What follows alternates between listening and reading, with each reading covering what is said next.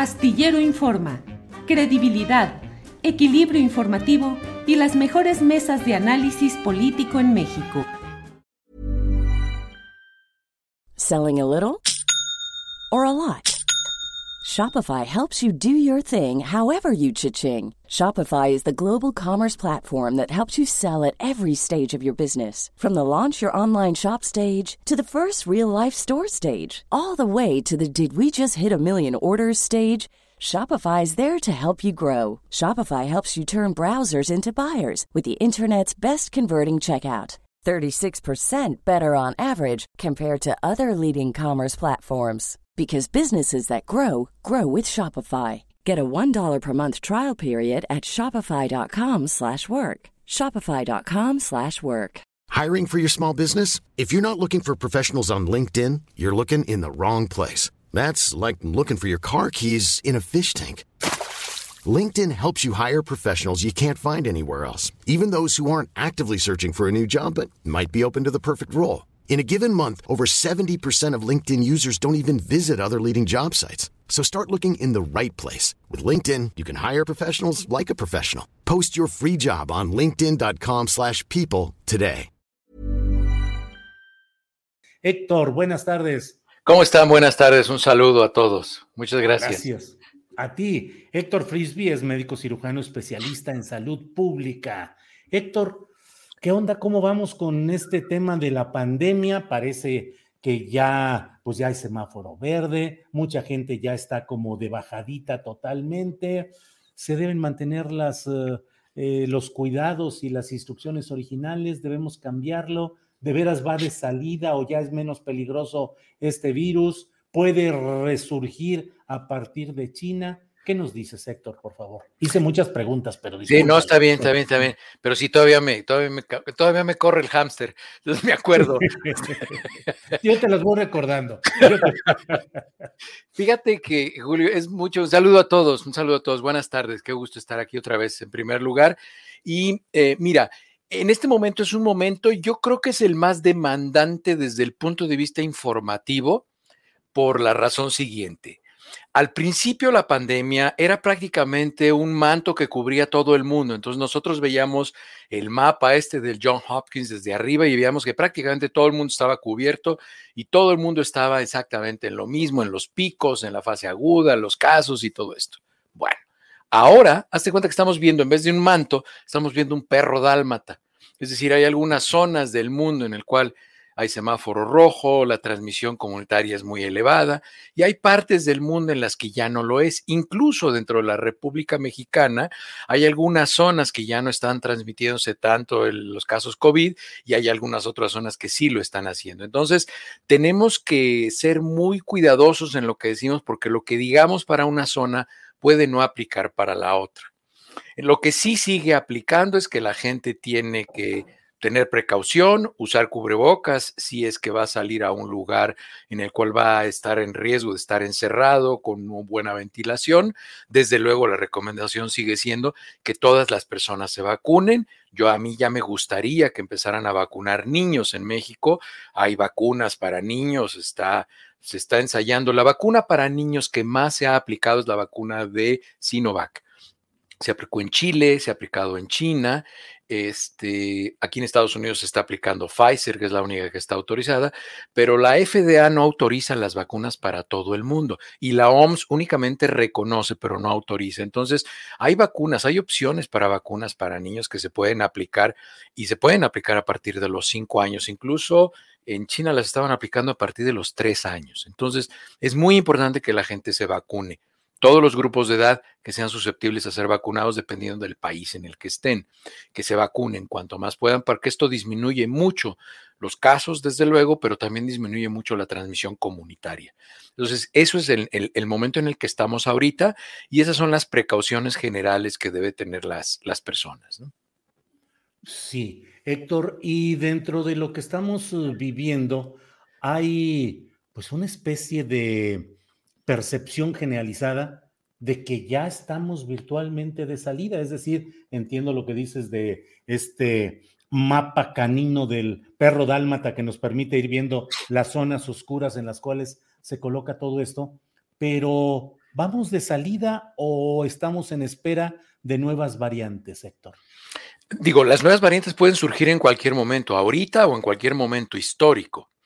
Lo importante es que ahorita la mayoría de la población en algunos países, como en México, ya tiene uno de los dos tipos de inmunidad, la inmunidad natural porque ya se infectó y ya invitó a su sistema inmunológico a generar una respuesta inmune contra el SARS-CoV-2, que es el causante de la COVID-19, o ya están vacunados, que es la inmunidad artificial, que también hace lo mismo. Y hay algunos pacientes que tienen inmunidad híbrida, que nos hemos infectado, y nos hemos vacunado. Tenemos ya las dos algunas personas.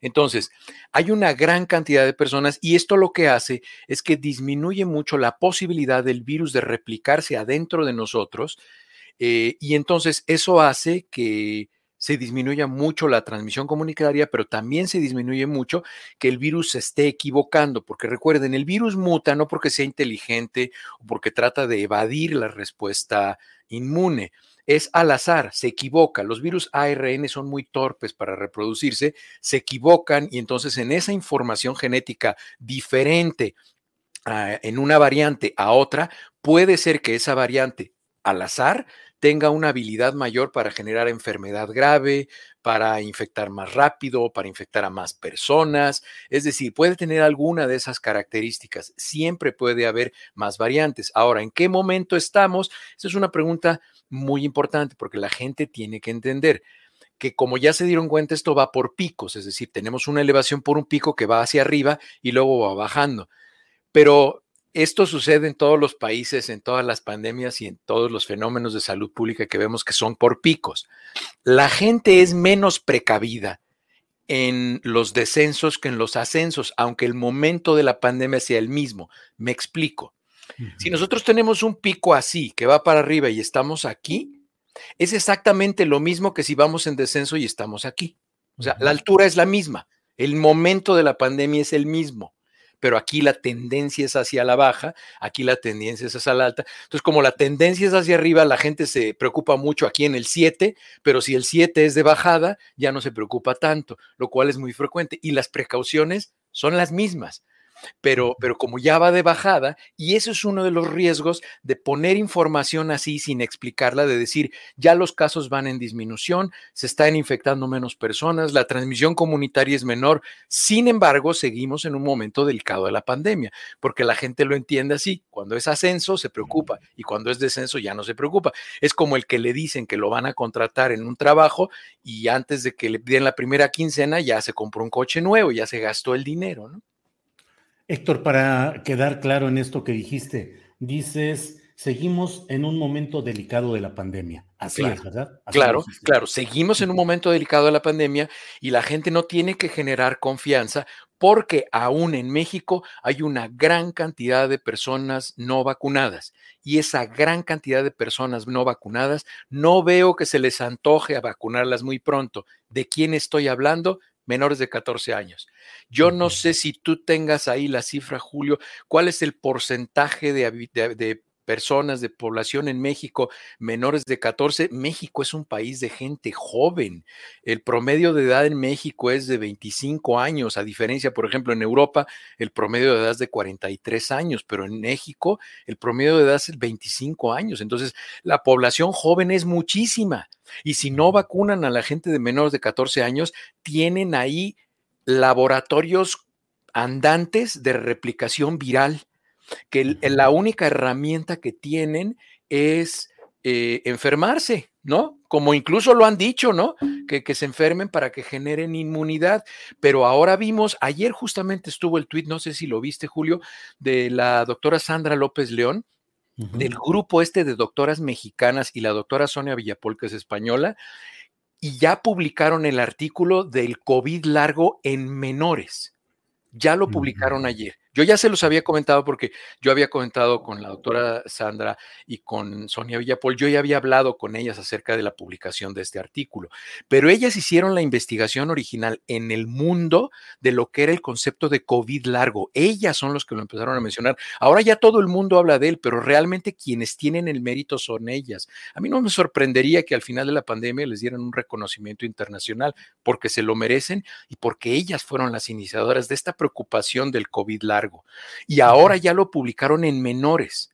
Y por lo menos el 30% de los menores que les da COVID, aunque no tengan síntomas, quedan con una secuela COVID. Y como se los he dicho muchas veces, ojalá no vaya a haber una generación COVID de niños que tengan trastornos de ansiedad, trastornos cognitivos, trastornos pulmonares, cardiovasculares, que son las secuelas que deja COVID.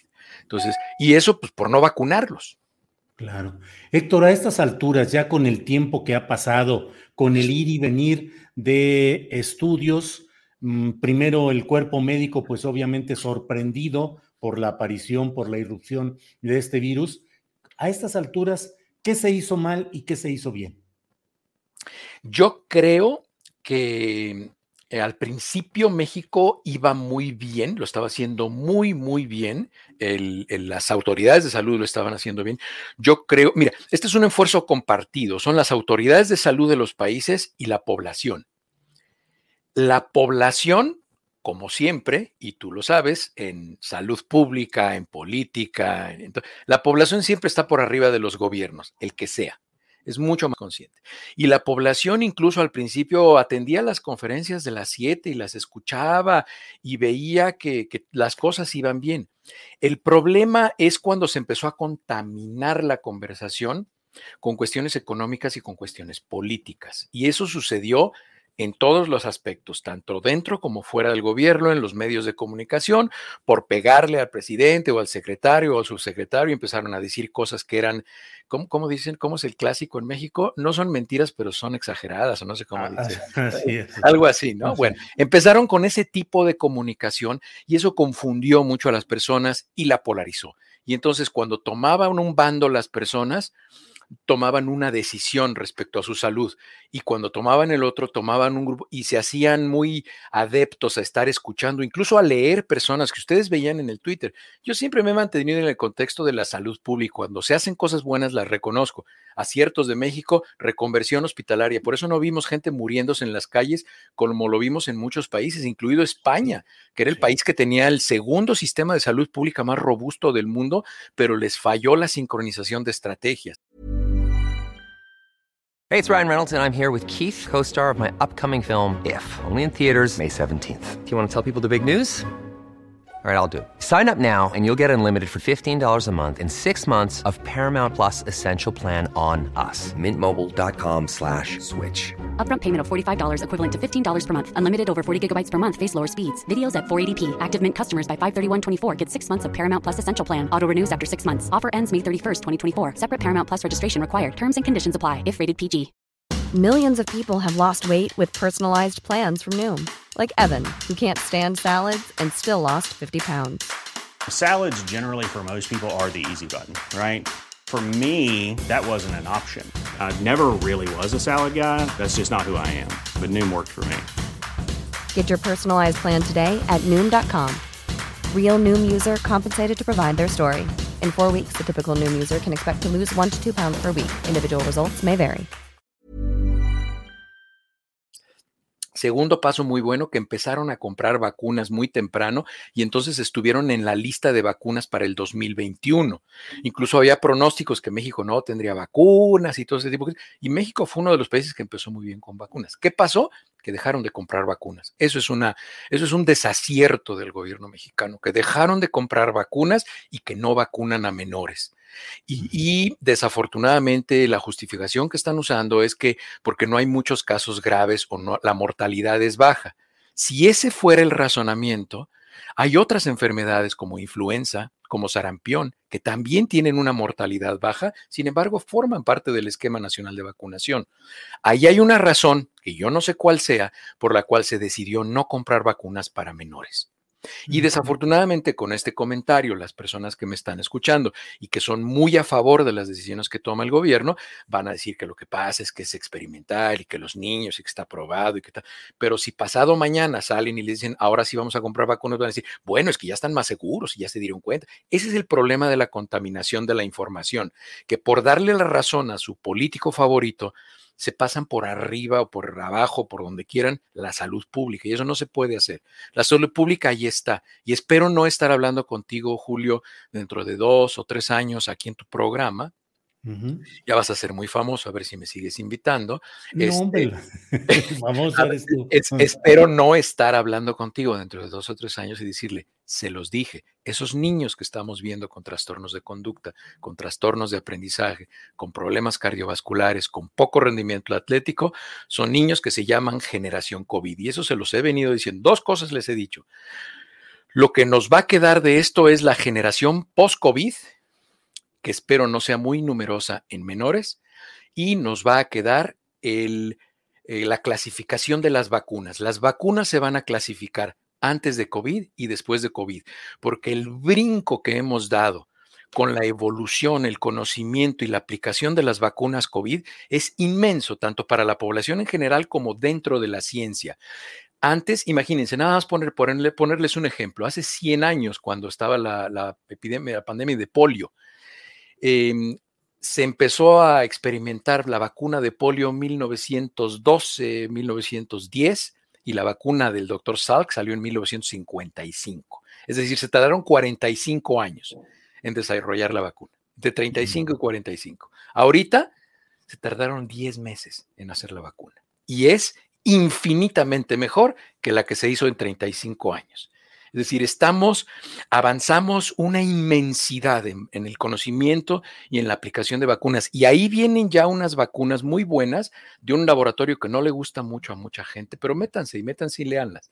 Son vacunas recombinantes nasales de laboratorios Cancino. Eh, lean, lean, por ahí viene información al respecto de eso. Salió ya el preprint, o sea, el preartículo y la información es muy prometedora tanto para, para, la mayoría de las personas, a la gente que no le gustan las, no le gustan las jeringas, es una vacuna que se pone en la boca y se inhala a través de la boca. Y este, y pues no se utilizan jeringas ni agujas y es muy segura y es igualmente eficaz que, el resto de las vacunas. Entonces, va a haber un cambio ahí en el, en el, terreno de las vacunas muy importante y que no nos sorprenda, va a haber una batalla económica y van a tratar unos de descalificar a los otros. Héctor, el cuerpo humano como funcionamiento fisiológico, como lo conocimos y lo vivimos, ¿ya no será nunca más el mismo? De las personas que nos infectamos, como tú o como yo, pues prácticamente tú has dado testimonio, yo también lo puedo dar, me canso más después de que me dio COVID. Yo soy una persona muy activa, yo hago mucho ejercicio, yo hago sesiones de ejercicio de dos o tres horas, cuatro o cinco veces por semana. Este, pero me canso más, la verdad es que sí me canso más. Em, entonces, las personas que nos infectamos probablemente sí tengamos un deterioro, porque por ahí salió un artículo, en enero, creo que fue a finales de enero, principios de febrero, en la revista Nature.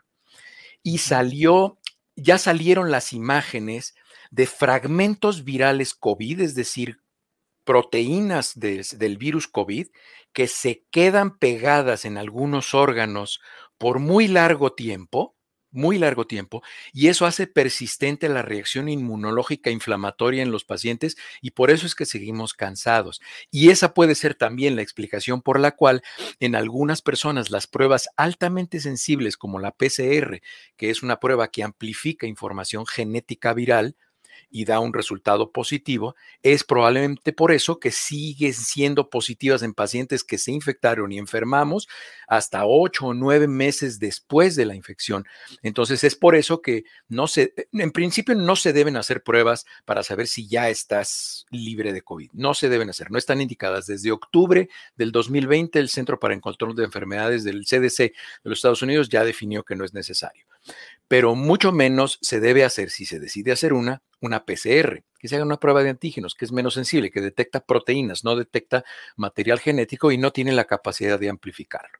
Entonces, eh, ya encontraron que hay depósitos de proteínas virales en muchos tejidos en el intestino. No sé si a ti te pase, pero yo tengo trastornos gastrointestinales después de haber tenido COVID. Mi tránsito intestinal no es el mismo. Y puede ser por eso, porque tenemos depósitos todavía de fragmentos virales y el cuerpo no tiene la capacidad o no sabe cómo eliminarlos, o la unión que tienen con los tejidos nerviosos en esos tejidos no es, tan, no es tan fácil de eliminar por el sistema inmune y no sé si nos vayamos a morir. Espero que no vaya a ser el caso como del virus de Epstein-Barr, por ejemplo, que es el que causa nucleosis infecciosa. El virus de Epstein-Barr en pacientes a los que les da tienen un riesgo incrementado a lo largo de los años de tener linfoma de Burkitt. Entonces, ¿por qué? Porque ese virus puede meterse a algunas células, cambiar la información genética y causar esa enfermedad. Entonces, esas son todas las preocupaciones a largo plazo de las infecciones virales, como pasa con el virus del papiloma humano, principalmente en mujeres, con el cáncer cervicoterino. Todos los casos de cáncer cervicoterino están relacionados con, virus de papiloma humano. Es por eso que ya hace algunos años el cáncer cervicoterino se considera una enfermedad de transmisión sexual. Entonces, todos los virus son terribles ¿eh? los virus. Es más, los seres humanos vamos a desaparecer del planeta en algún tiempo y lo único que va a seguir en el planeta van a ser los virus y los insectos.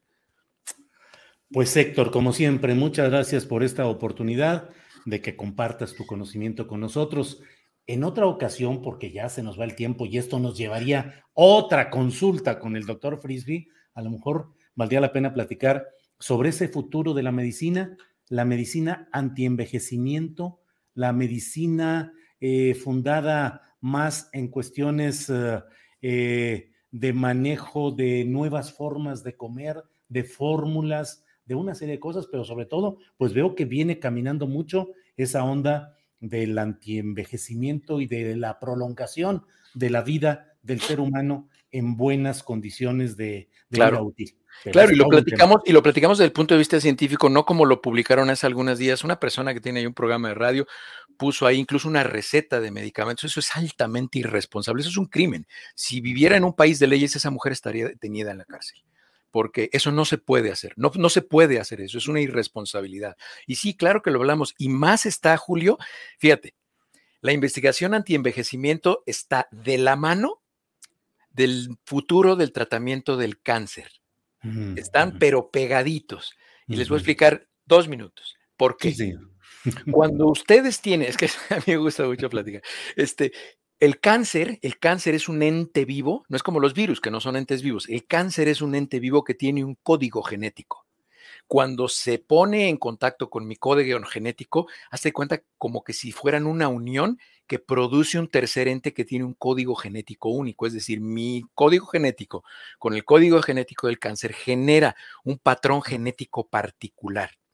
El futuro del tratamiento del cáncer es entender cuál es el código genético de ese cáncer que yo tengo, vamos a decir un linfoma de Hodgkin o un carcinoma pulmonar de células avenulares, cuál es el código genético de ese cáncer y entonces van a hacer una vacuna muy probablemente parecida a una vacuna ARN que va a incidir en ese código genético, lo va a modificar y le va a quitar la característica única del cáncer que es células inmortales. Las células de cáncer son células inmortales, no se mueren como las células que tenemos en el cuerpo, que tienen algo que se llama apoptosis, que es como un reloj que va en cuenta regresiva que hace que se terminen.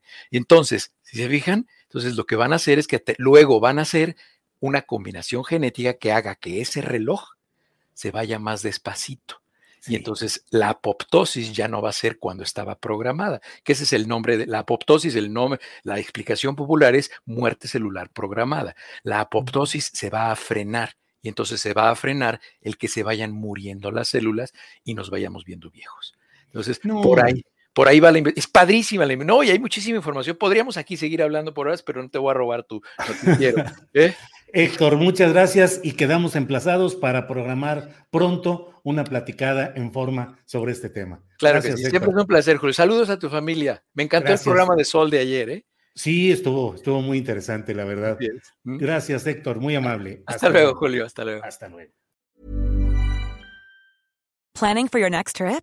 Elevate your travel style with Quince. Quince has all the jet setting essentials you'll want for your next getaway, like European linen, premium luggage options, buttery soft Italian leather bags, and so much more. And is all priced at 50 to 80% less than similar brands. Plus, Quince only works with factories that use safe and ethical manufacturing practices. Pack your bags with high-quality essentials you'll be wearing for vacations to come with Quince. Go to quince.com/pack for free shipping and 365-day returns. When you make decisions for your company, you look for the no-brainers. And if you have a lot of mailing to do, stamps.com is the ultimate no-brainer. It streamlines your processes to make your business more efficient, which makes you less busy. Mail checks, invoices, legal documents, and everything you need to keep your business running with stamps.com. Seamlessly connect with every major marketplace and shopping cart. Schedule package pickups and see your cheapest and fastest shipping options from different carriers with rates up to 89% off USPS and UPS rates. And with the stamps.com mobile app, you can take care of mailing and shipping wherever you are. Make the same no-brainer decision as over 1 million other businesses with stamps.com. Sign up with code program for a 4-week trial plus free postage and a free digital scale. No long-term commitments or contracts. That's stamps.com. Code program. Para que te enteres del próximo noticiero, suscríbete y dale follow en Apple, Spotify, Amazon Music, Google o donde sea que escuches podcast. Te invitamos a visitar nuestra página julioastillero.com.